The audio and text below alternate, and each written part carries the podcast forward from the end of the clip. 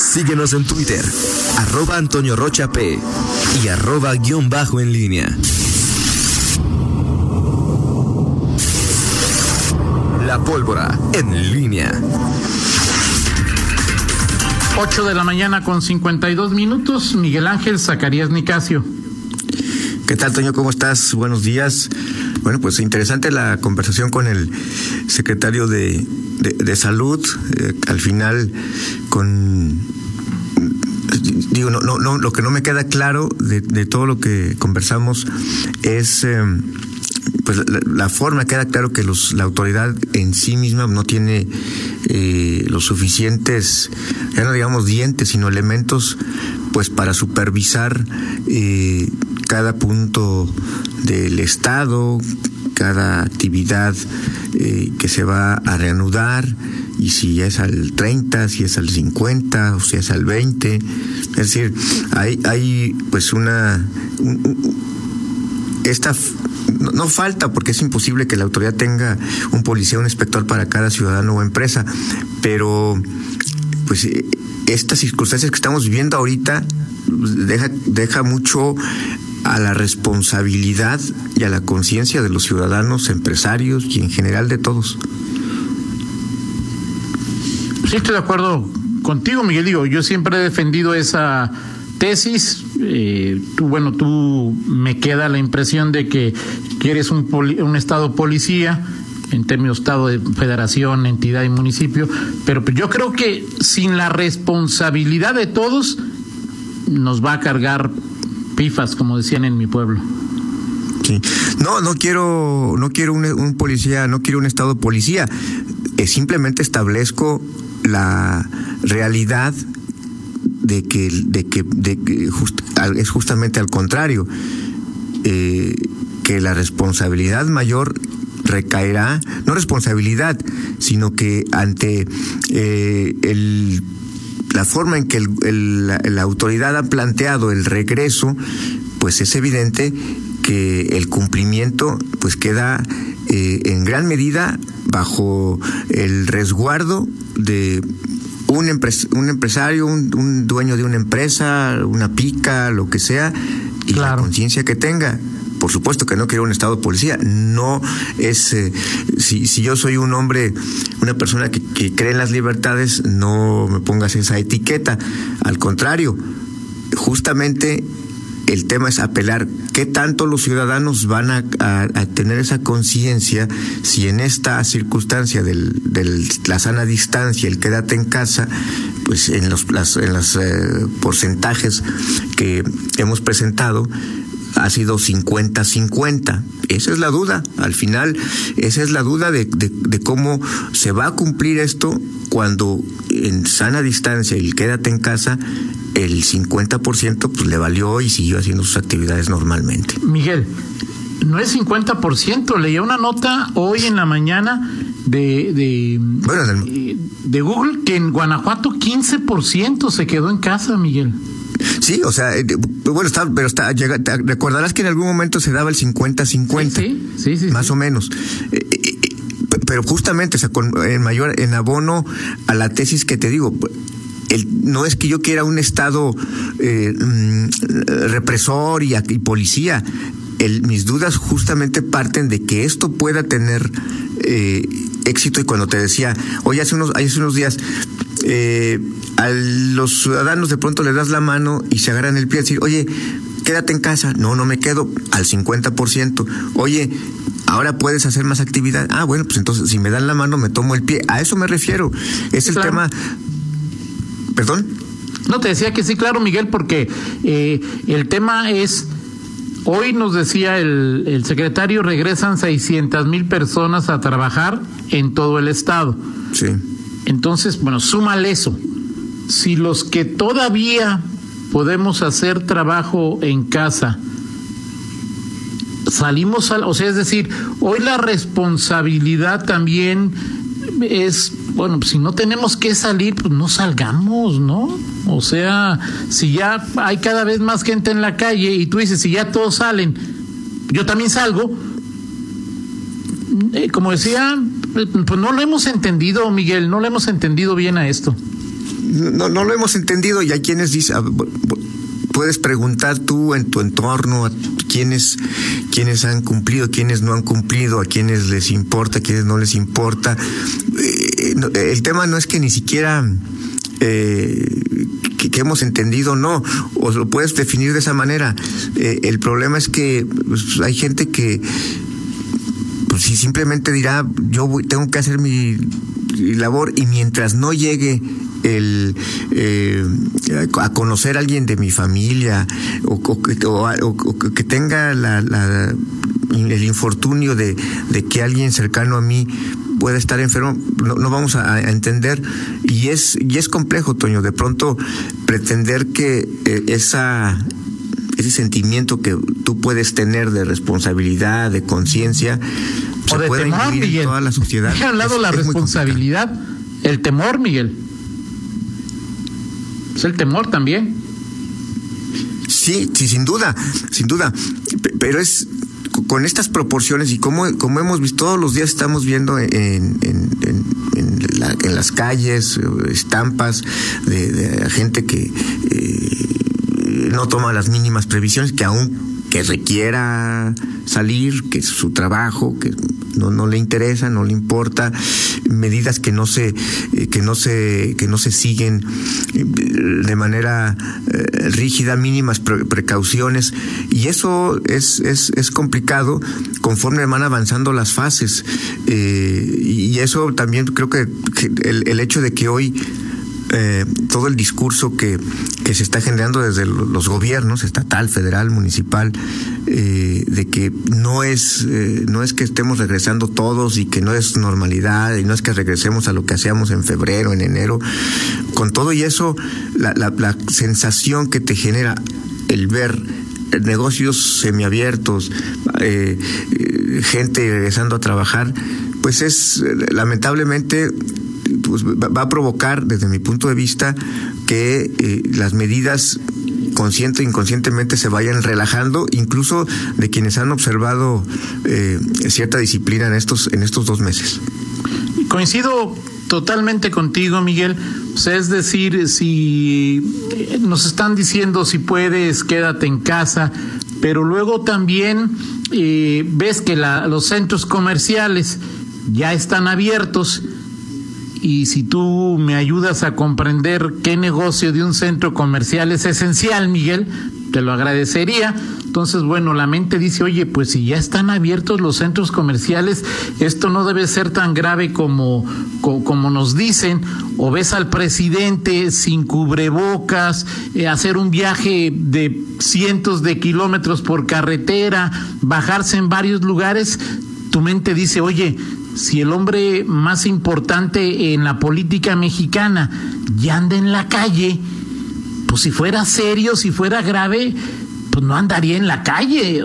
Y, la otra parte de tu mente dice, a ver, si esto fuera muy serio y hoy México va a cumplir, eh, va, a tener 10 mil muertos y, y, en Guanajuato vamos a pasar los 2 mil contagiados y abren, o sea, por más que razones, es muy complicado el, entender la importancia de quedarnos, de quedarnos en casa y creo que tú das en el clavo, Miguel. Hay muchas personas que si no conocen a alguien, difícilmente creen o entienden la gravedad del asunto, pero cuando este virus llega a su casa, suele ser demasiado tarde. Sí, así es. Eh, sí, sí es complicado y y, bueno, la, la, autoridad al final, Toño, hemos visto eh, que frente a un tema es evidente que nadie, nadie en el, en el mundo esperaba eh, que este virus eh, fuera a ser, o, pocos, quizá los especialistas, pero pocos esperábamos o esperaban que, que esta, que esta pandemia fuera a llegar a estos, a estos niveles. Quizá tú y yo nos imaginábamos que ya en, este mes, en junio, como, como se daba el comportamiento, pues en julio ya estaría, no estaríamos en el, en el pico, no sé, hace un mes, hace dos meses.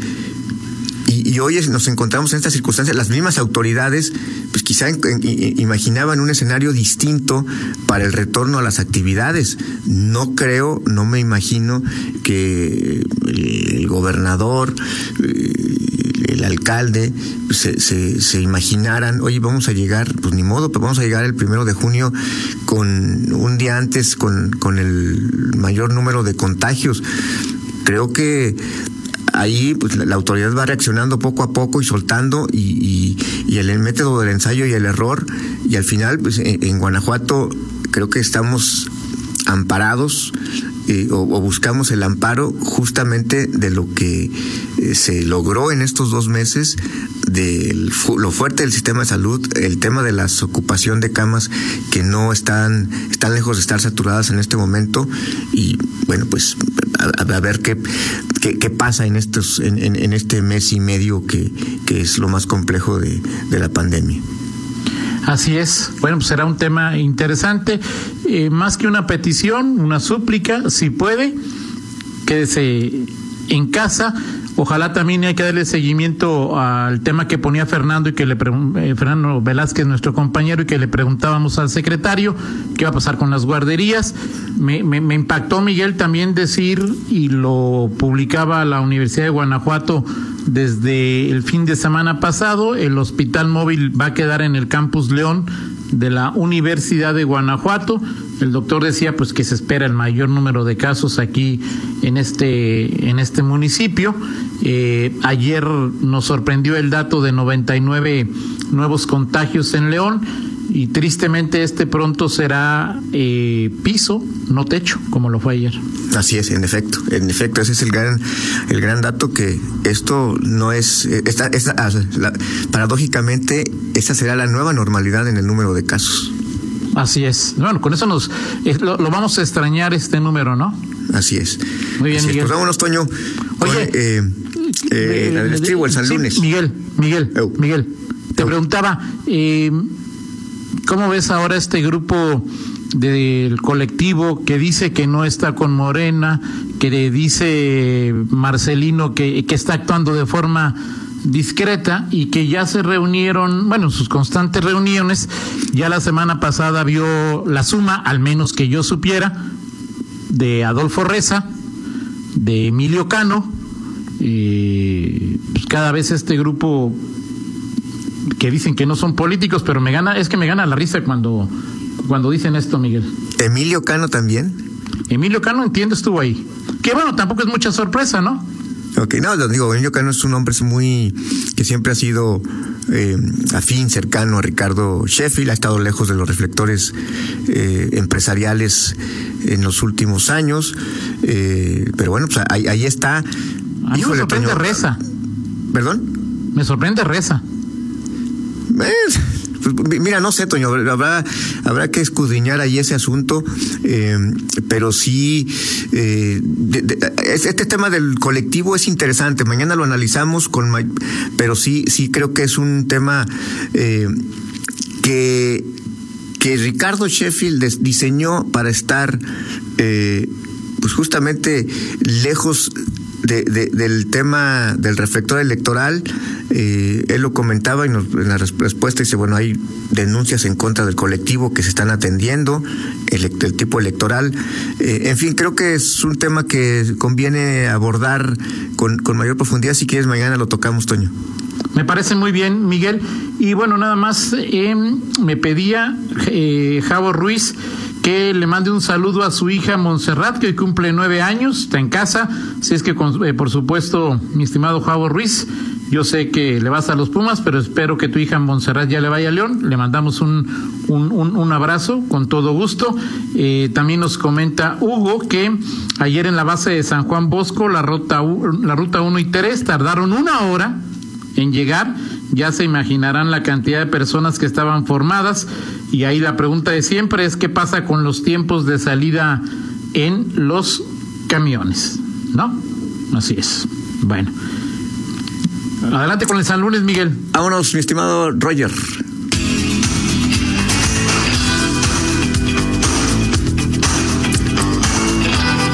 Toño, y bueno, en, este, en esta ¿qué es lo que te parece, digo, más eh, ilógico en, el, en este planteamiento de la nueva normalidad eh, a nivel general en nuestra política? De lo que te voy a plantear. Inciso A, el reinicio de las giras del presidente. Inciso B, eh, las, eh, la declaración de Hugo López Gatel que dice que, que advierte de los riesgos de rebrotes cuando todavía pues estamos viendo el brote. Eh, inciso C, pues esta contradicción absurdo que se da de las la reapertura, eh, el incremento de la movilidad en, nuestro estado con eh, justamente eh, en el momento en que vamos en ascenso en el número de contagios. O sea, tu pregunta es qué es lo que más me sorprende. Sí, ¿qué es lo que más te, sí, la, lo que te parece más ilógico en esta, en este contexto? Bueno, lo de López Gatel, pues eso tiene una lógica aplastante, ¿no? O sea, es decir, creo que eh, el, secretario eh, Alejandro Macías, Juan Luis Mosqueda, desde hace quizá de lo primero que aprendimos de este de este virus o recordamos o aprendimos es que pues las epidemias tienen una primera ola y luego tienen una segunda que puede ser mayor, menor o igual. Eso no me no me sorprende. Que el presidente López haya decidido comenzar con sus giras, no, pues tampoco tampoco me sorprende. He seguido la carrera política de López desde hace 18 años y pues no, no me sorprende. Me preocupa, claro, pero no me sorprende. Y sí lo que más me sorprende, Miguel, porque mi mente no, no, no lo absorbe, es la parajoda, no, no, la, parajo, la paradoja, la paradoja de, pues simplemente en el corto plazo, en León 99 infectados ayer, récord, 5 muertos, récord y hoy a chambear. Totalmente de acuerdo contigo, Toño. Totalmente de acuerdo contigo. Ahí sí, sí coincido totalmente a plenitud, aunque me sorprende más que a veces le digas López y otras veces le digas López Obrador. Eso me sorprende más. Es que ahorita ya son las nueve con no, nueve, Miguel. Entonces, ahorrar tiempo.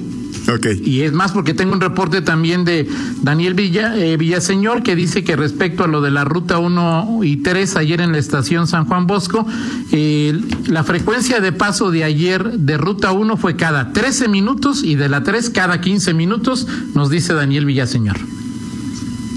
Perfecto, Miguel. ¿Es cuánto, señor? Adelante. Gracias, vamos a la pausa y regresamos. Contáctanos en línea promomedios.com.